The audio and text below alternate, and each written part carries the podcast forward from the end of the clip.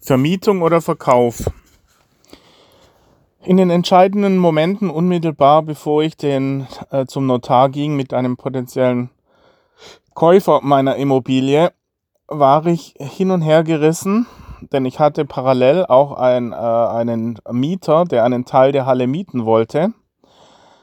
Und ich war nicht in der Lage zu entscheiden. Dieses Entscheidungsproblem hatte so viel Energie von mir ähm, gefordert, dass ich wie gelähmt letztendlich da saß und gar nichts machen konnte. Ich muss allerdings sagen, dass sehr viele auf mich eingeredet hatten zu der Zeit, die eben mich zum Verkauf drängten, wie zum Beispiel Professor Schitter, der massivst auf mich eingeredet hatte, ähm, diesen Klotz von mir zu stoßen und ein neues Leben anzufangen. Genauso äh, Thorsten, mein Nachbar, der äh, argumentierte in der Richtung ohne eigentlich echte Basis, äh, weil er hatte sich gar nicht, auch nicht mit den Zahlen oder so befasst, sondern es war einfach seine subjektive Meinung.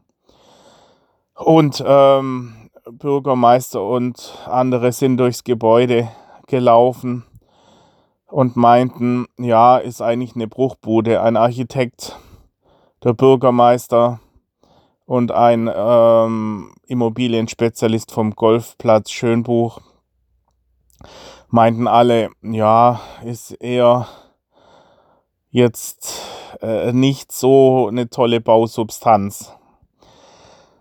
Ja, und dann äh, waren auch meine eigenen Überlegungen, wo ich halt dachte, okay, äh, die Buddhisten sagen auch, man soll oft, äh, oder beziehungsweise im Ayurveda äh, wurde mir mal eine Geschichte erzählt, dass einer gesagt hatte, ja, ihm wurde von seinem Oberguru eines Tages einfach das Projekt weggenommen, hat gesagt, ja, das ist wie ein Spielchen. Du hast jetzt dieses Projekt, jetzt äh, beenden wir das und jetzt bekommst du ein neues Projekt. Ähm, und das, er hat es nicht verstehen können, weil er hatte unglaublich viel Energie reingesteckt in das erste und es war dann plötzlich einfach völlig, er hat einfach das zur Seite getan. Und das war für seine Persönlichkeitsentwicklung wohl wichtig, laut des Gurus. Er hat es eigentlich bis heute nicht richtig verstanden, weil er so viel Energie reingesteckt hat in das Projekt. Oder die andere ähm, Auffassung war, dass man sagt, okay, man muss oft am Hochpunkt, wenn man meint, man hat noch eine Möglichkeit äh, zu entscheiden, dass man dann die Reißleine zieht, weil man weiß ja nicht, was alles kommt. Und bei mir war halt, es könnte eine Wirtschaftskrise kommen. Es könnte sein, äh, dass es schwierig wird, weil ich kein eben gut äh, aufgrund dieser Fehlinformation, ich würde kein Darlehen bekommen. Habe ich halt gemeint, okay, das Liquiditätsproblem ist bei mir jetzt massiv, ja, weil ich eben davor schon. Ich dachte, es ist nun jetzt eigentlich schon zu spät. Und dagegen sprach eigentlich, mein Prinzip, wenn man zum ersten Mal denkt, es ist schon zu spät, ist es oft noch nicht zu spät, wenn man massiv loslegt, dann massivst alle Hebel in Bewegung setzt. Aber sofort dann, wenn man zum ersten Mal denkt, es ist schon zu spät, geht's immer noch zu, kann man noch den Hebel rumreißen. Ja, aber das andere war dann wieder, dass ich dachte, okay, äh, ich kann jetzt nicht hin und her eiern die ganze Zeit. Ich muss jetzt irgendwann mal fix äh, äh, eine Entscheidung treffen und dann das durchboxen. Sagen, okay, jetzt links und jetzt gehen wir links, nicht immer hin und her. Aber das ist auch falsch. Es ist der größte Fehler, dann ähm, gerade in Verhandlungssituationen äh, nicht bis zum Schluss, bis zum Notar eine, eine Alternative aufrechtzuerhalten. Vor allem der Verkauf war ja die Alternative. Der, das Hauptziel war ja eigentlich gewesen, die Vermietung. Und ich habe dann plötzlich das eigentliche Hauptziel aus den Augen verloren, weil ich plötzlich operativ die ganze Zeit im Projekt B, also im Verkaufsfall beschäftigt war. Also, ich kann sagen, in dieser, bei mir handelt es sich ja bei meinen ganzen Eingebungen her um Praxisberichte. Ich bin ja kein Forscher, Wissenschaftler, der das alles untersucht, welche Neuronen hier gerade aktiv sind und, und so. Äh, ich erzähle aus der Praxis empirisch, was ist passiert, wie habe ich mich gefühlt, was sind mir für Gedanken in dem Moment durch den Kopf gegangen.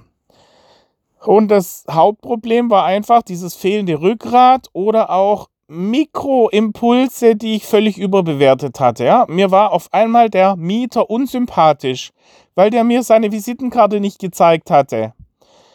Und der Wilhelm war mir eigentlich auch super unsympathisch.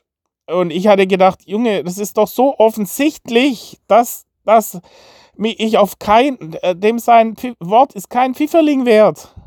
Aber der Junior hatte dann so, ähm, auch mit so einer ruhigen Stimme auf mich eingeredet. Nein, Herr Schaum, nein, auf keinen Fall werde ich Sie hier raus. Ich, äh, langfristig können Sie hier drin bleiben. Ja, und, und welche, welche Sicherheit habe ich? Keine. Nur aufgrund dieser sonoren, überzeugenden Stimme. Wie schwachsinnig ist dann das? Ja, total naiv.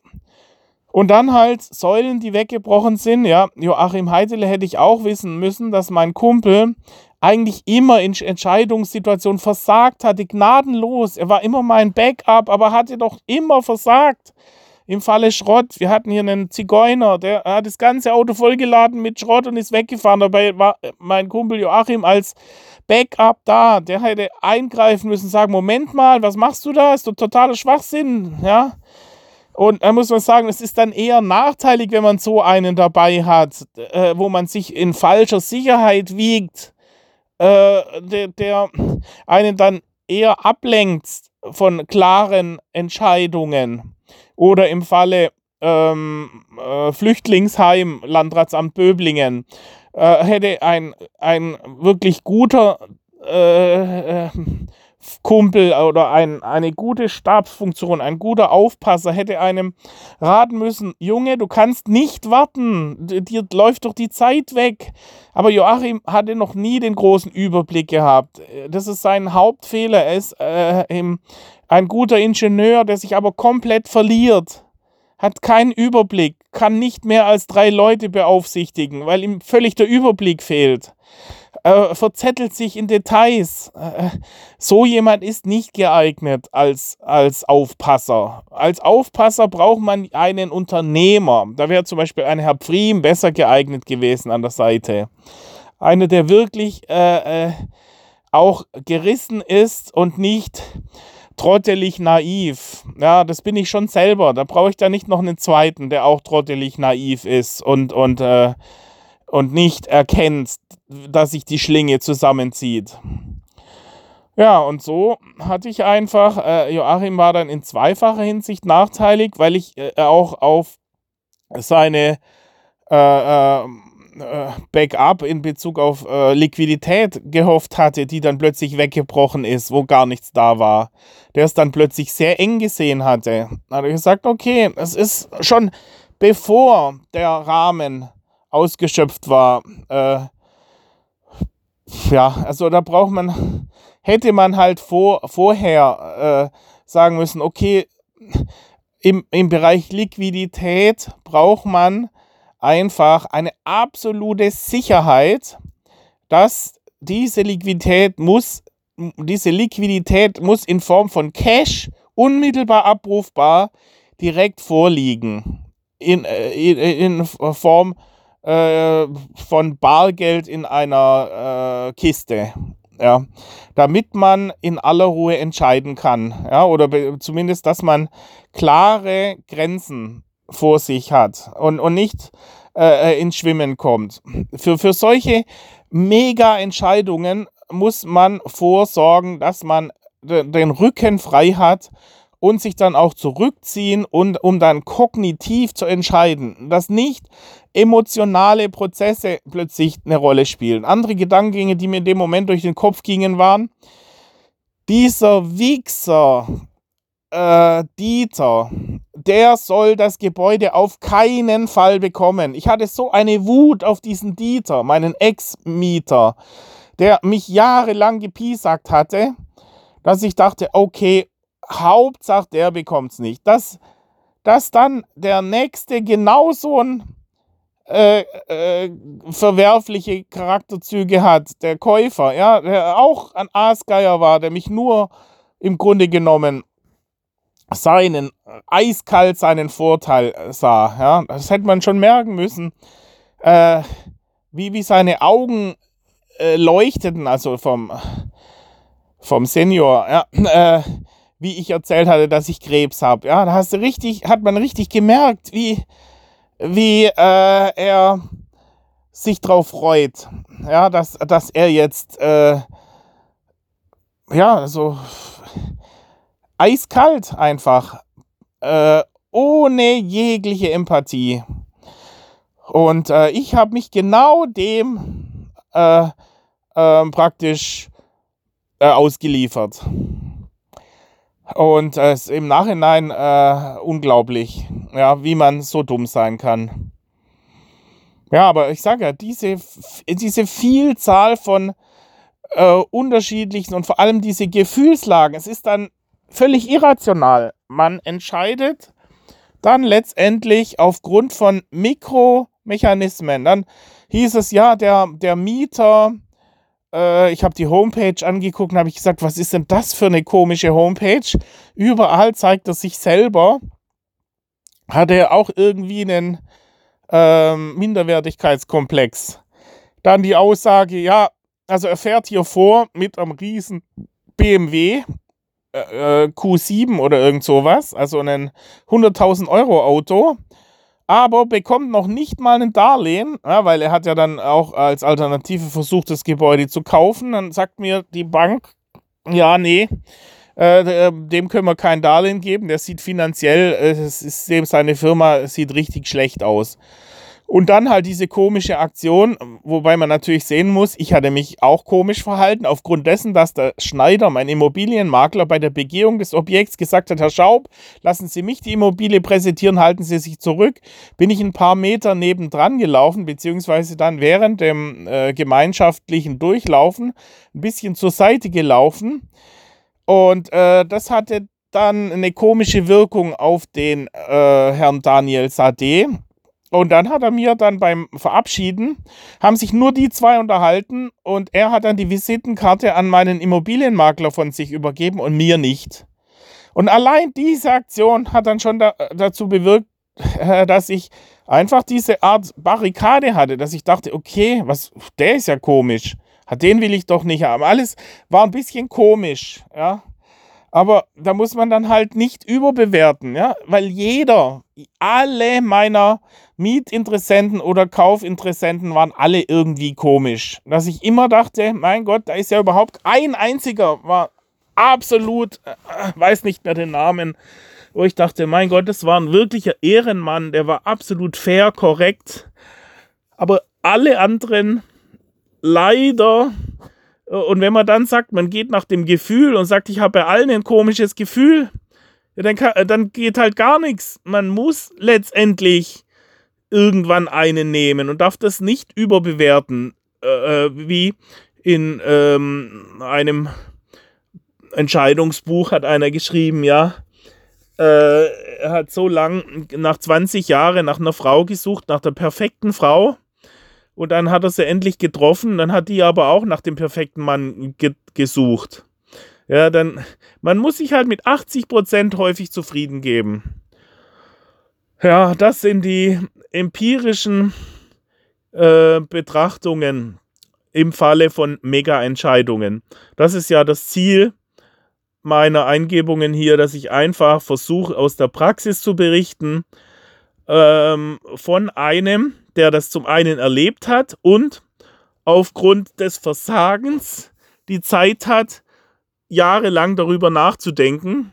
Denn wäre ich erfolgreich gewesen, hätte ich das Ganze ganz bestimmt nicht analysiert, weil äh, dann hätte ich gar keine Zeit dazu gehabt.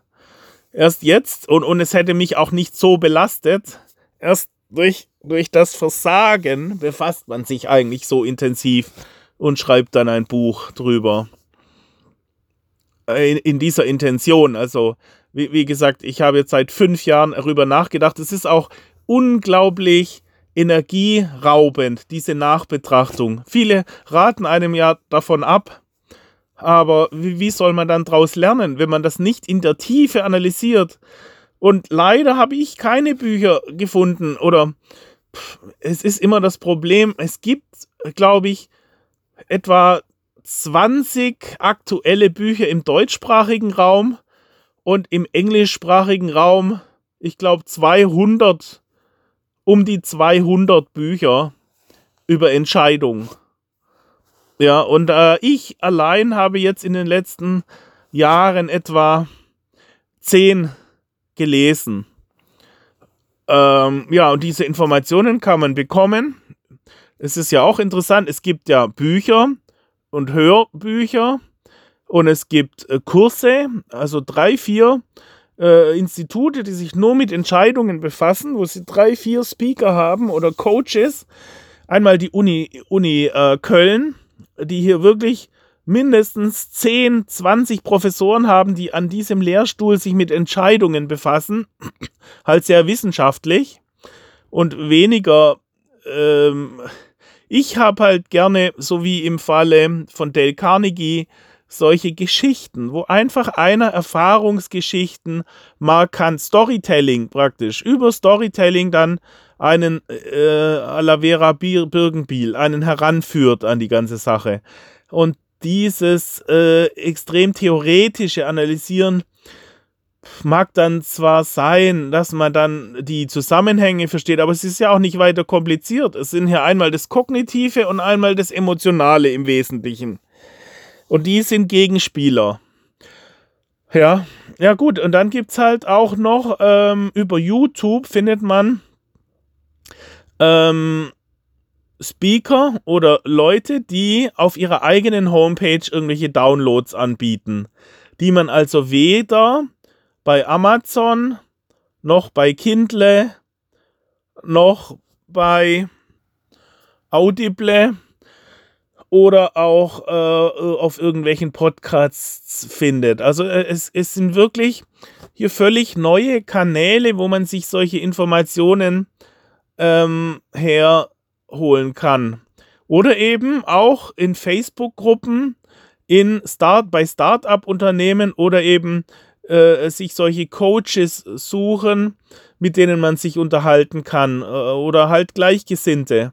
Ich sage ja, es ist oft ein äh, äh, jahrelanger Prozess, um sich in spezifischen Situationen auszukennen. Und solche Mega-Entscheidungen äh, ist man als Normalsterblicher äh, kommt man selten in solche Situationen. Wie gesagt, also ich hatte jetzt zweimal in meinem Leben solche Situationen, wo, wo die Entscheidungen äh, auf kognitiver Basis, ähm, also wo ich auch, auch, genug Zeit hatte, darüber nachzudenken und zu planen und die Entscheidung vorzubereiten, aber der Impact, die, die, äh, das, die Folgen äh, mit so einschneidenden äh, Konsequenzen verbunden äh, sind. Ja, das also zu den ganzen Gedankengängen, Impulsen, Einflussfaktoren, Interdependenzen in, in der Situation, als ich unmittelbar vor der Entscheidung war, rechts oder links, soll ich verkaufen oder vermieten? Und in dieser Situation, muss ich im Rückblickend sagen, habe ich komplett versagt.